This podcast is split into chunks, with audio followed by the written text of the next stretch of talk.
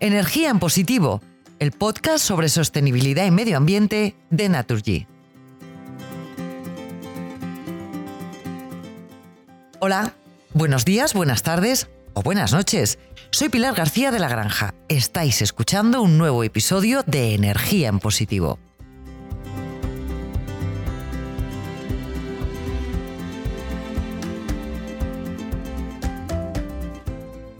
Esperemos que hoy, como siempre vaya, nos quede un programa bien redondo, porque hoy toca hablar de la economía circular. Y para hacerlo, la mejor manera es que me acompañen Nieves Cifuentes. Ella es responsable corporativa de medio ambiente en Naturgy. ¿Qué tal, Nieves? Muy bien, gracias. Gracias por acompañarnos. Y Elena Ruiz, coordinadora del Grupo de Acción de Economía Circular. ¿Qué tal? Buenas tardes, muy bien. Gracias por acompañarnos. Gracias Bienvenidas a, a las dos. Bueno, pues vamos a empezar al grano porque tenemos poco tiempo. Vamos a intentar entenderlo de la forma más sencilla posible, ¿vale? ¿Qué es la economía circular? Nieves. Pues mira, la economía circular es lo contrario a la lineal, que es la que actualmente tenemos, ¿no? Estamos hablando de una economía que extrae recursos del medio, los transforma en productos que utilizamos y tiramos al vertedero. Por tanto, hay un consumo muy grande de recursos naturales y además generamos muchísimos recursos. La economía circular es una alternativa que lo que quiere es que los residuos desaparezcan y que todos los subproductos que se vayan produciendo en las actividades industriales se utilicen como materias primas de otros procesos, de manera que reduzcamos muchísimo el consumo de materias primas hasta el mínimo y desaparezca este concepto de residuo.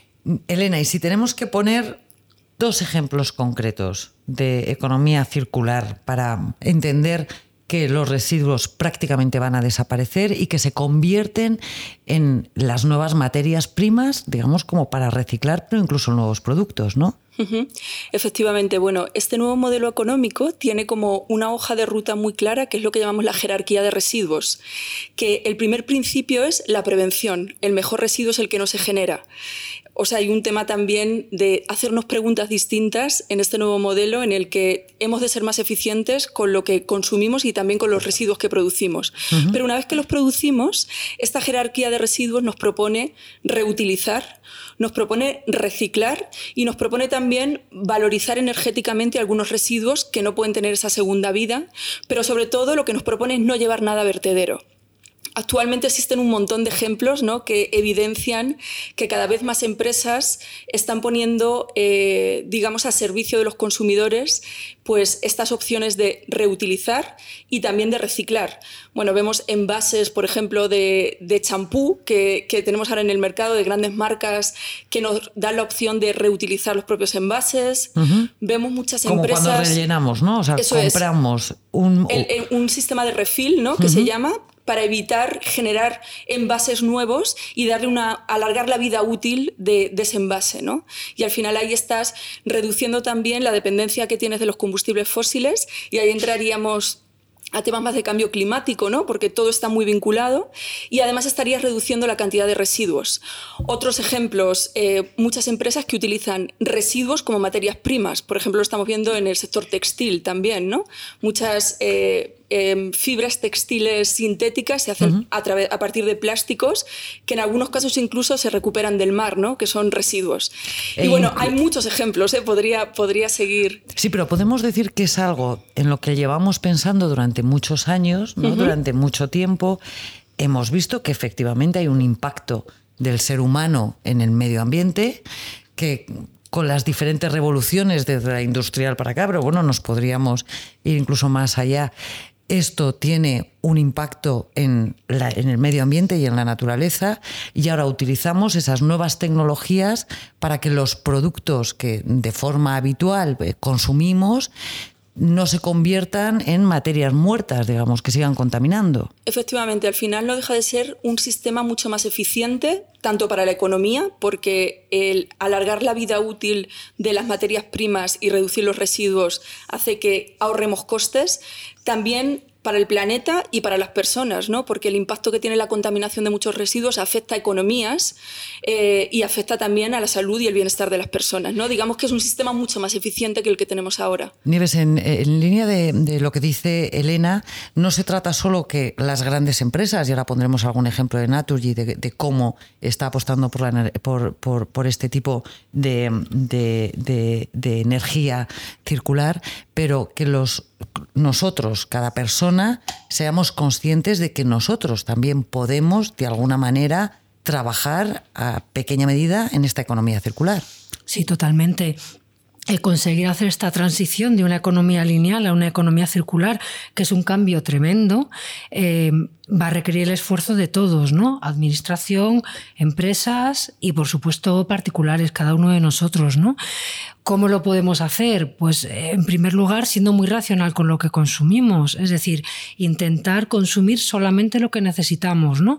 Tanto en productos como en energía a la hora también de elegir, eh, pues optar por ejemplo, por energías de carácter renovables, optar por productos de, proximidad con menor cantidad de embalaje. Y luego también haciendo una transición que la gente joven la está haciendo muy bien y muy rápida, ¿no?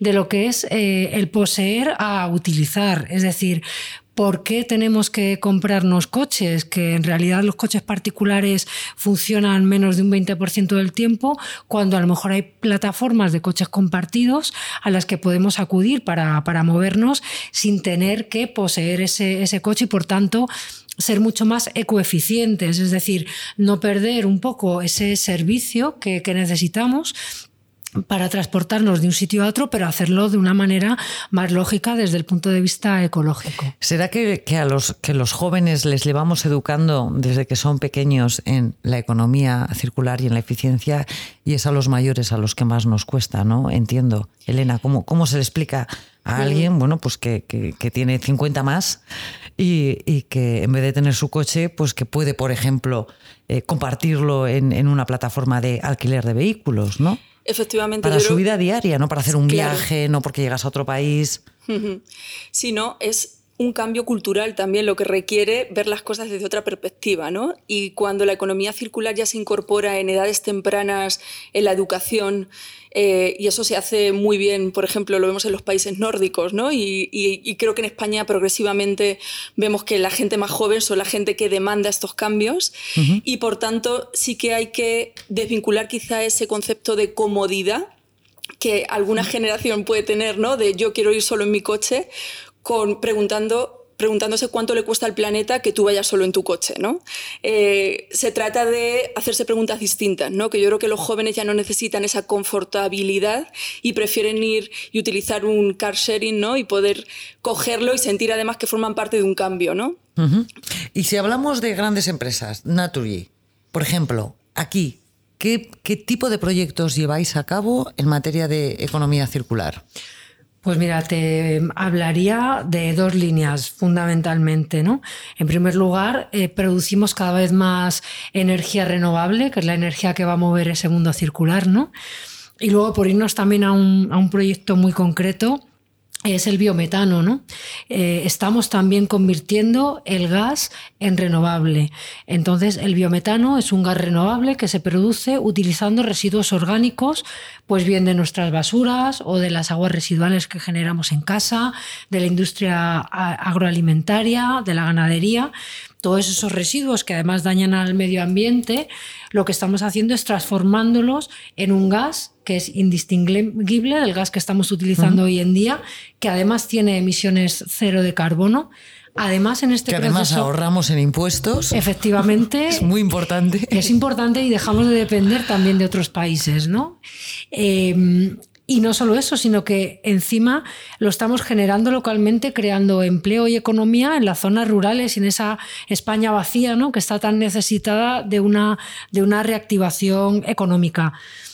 Hablamos de un gas que reduce el calentamiento global, reduce el cambio climático, además hace que eh, la biodiversidad mejore, puesto que todos esos residuos son muy conflictivos y contaminan el agua, contaminan los ecosistemas. Estamos evitando esos residuos, los estamos, los estamos transformando. Y es un proyecto que nos tiene muy ilusionados. Eh, ya hemos conseguido inyectar gas renovable en nuestras redes hace ya más de un año y seguimos desarrollando proyectos de este tipo. Elena, cierras los ojos y ¿qué sería para ti el planeta perfecto dentro de, no sé, 50, 100 años, no sé si tenemos tanto tiempo, ¿eh? no sé si tiene que ser dentro de menos, pero ¿cómo sería el planeta perfecto? ¿Cómo te lo imaginas? ¿Cómo lo ves con toda esta energía circular? Bueno, necesitaríamos más que energía circular, ¿no? Desde luego, eh, el escenario ideal sería una economía descarbonizada, con un modelo de producción y consumo en línea con lo que se llama los límites planetarios, que son nueve límites que, se identificaban y que de alguna manera son las constantes vitales de la Tierra. ¿no? Como por ejemplo. Pues el cambio climático, la pérdida de la biodiversidad, la pérdida del ozono eh, eh, atmosférico, el cambio de los ciclos biogeoquímicos, hemos alterado el ciclo del nitrógeno, del fósforo, del carbono con el propio cambio climático, etcétera, etcétera. ¿no? Estos límites planetarios han de quedarse en, una zona de confianza, porque si vamos pasando estos límites, podemos llegar a una zona de incertidumbre en el que no podemos asegurar eh, la salud y el bienestar de 9.000 millones de personas que se espera que seamos en el 2050. acabas de hacer un diagnóstico del de, planeta Tierra. Sí, ha de ser un planeta descarbonizado, con un, eso, con un sistema de producción y consumo bajo los límites planetarios y que considere también las necesidades de una sociedad que va a necesitar eh, bueno, pues nuevas habilidades, eh, se van a necesitar nuevos empleos, ¿no? y por tanto nuevos perfiles profesionales, eh, una cultura totalmente eh, distinta a la que tenemos ahora, porque como bien decía Nieves, estamos todavía inmersos, y lo dicen los indicadores, en una economía lineal. Según los últimos indicadores, la economía global, global es un 8.7 circular. Es decir, de todo lo que cogemos de la naturaleza, solo somos capaces de meter otra vez en el ciclo económico el 8.7 de los recursos naturales, por lo tanto, todavía estamos Hasta tirando. El 100 nos quedan 92 puntos. Nos quedan todavía mucho margen de mejora que, espero que, lo alcancemos antes del 2050. Eh, antes hablaba eh, Elena Nieves de los países nórdicos. Si tenemos que comparar a España, eh, yo no sé si irnos a los países nórdicos, pero vamos a poner los países del entorno. ¿Dónde estamos y en dónde deberíamos estar?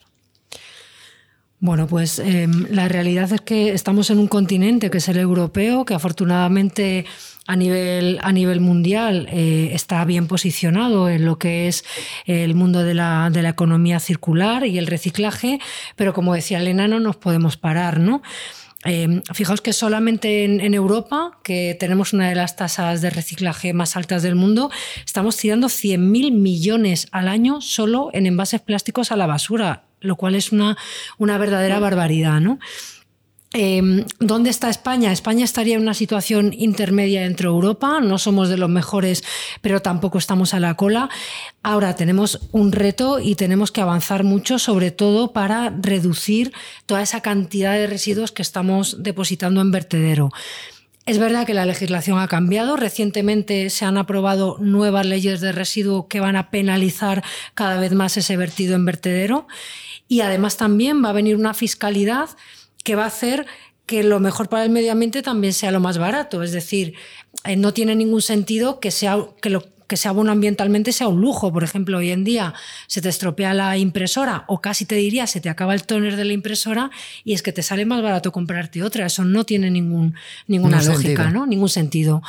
Por tanto, si vienen grandes cambios también a nivel regulatorio para que todos estos actos individuales que tenemos que ir haciendo sean también, tengan una señal de precio, es decir, sea eh, la opción que elegirán mayoritariamente los consumidores porque es la más barata. Bueno, pues aunque no os lo creáis, ha terminado nuestro tiempo.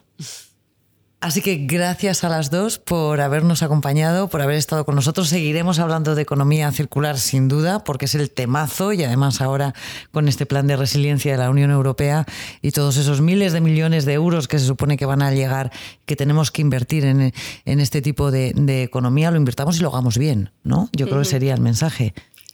Así es, yo creo que aparece una gran oportunidad de que la economía circular sea el modelo económico para crecer más y mejor y como eh, modelo de recuperación económica, siempre con, con ese foco verde ¿no? Y, y, pensando también en las necesidades de la sociedad. Ya los 40 plus y 50 plus, que se pongan las pilas, ¿no, Nieves? Totalmente. Yo creo que vienen grandes cambios. Estamos en un, en un periodo que es apasionante porque tenemos que cambiarlo absolutamente todo, hacer un esfuerzo de innovación y creo que está en nuestra mano y estamos educando muy bien a las generaciones más jóvenes y yo creo que también tenemos que reeducarnos nosotros un poquito, cambiar el chip y empujar esta economía lineal hasta conseguir hacerla circular del todo. El cambio, que siempre es una oportunidad. Gracias a los dos. Gracias, muchas gracias. Muchas gracias.